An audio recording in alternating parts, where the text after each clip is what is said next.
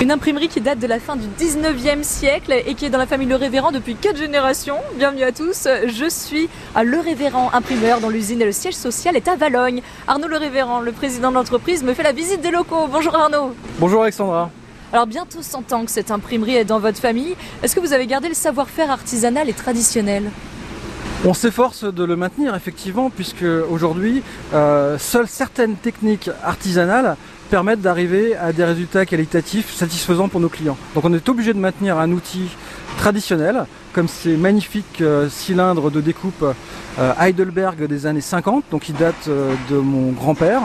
Et ce qui est curieux, c'est que c'est le même constructeur de cette machine ultra moderne et de cet équipement vintage avec ses poulies, ses courroies, ses manettes dans tous les sens.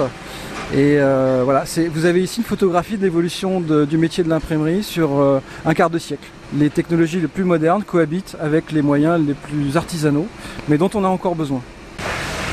Et c'est Gutenberg qui a inventé l'imprimerie au XVe siècle. Est-ce que les méthodes ont beaucoup changé, Arnaud Le Révérend? La façon de faire a beaucoup changé. Le principe de base reste le même, appliquer de l'encre sur le papier. L'encre, a priori, euh, réagit toujours de la même façon et on est toujours sur le même, euh, le même principe. Les savoir-faire ont énormément évolué depuis. On a un métier qui est en mutation technologique permanente, euh, une mutation qui s'est particulièrement accélérée sur les dernières années. On a vu en l'espace de 40 ans beaucoup plus de transformations qu'il y en a eu en 4 siècles. On a la nécessité de s'adapter en permanence de devoir faire des choix d'investissement qui sont parfois compliqués parce qu'on a des innovations qui euh, nécessitent beaucoup de capital. Hein, c'est des, moyens financiers qui sont très lourds.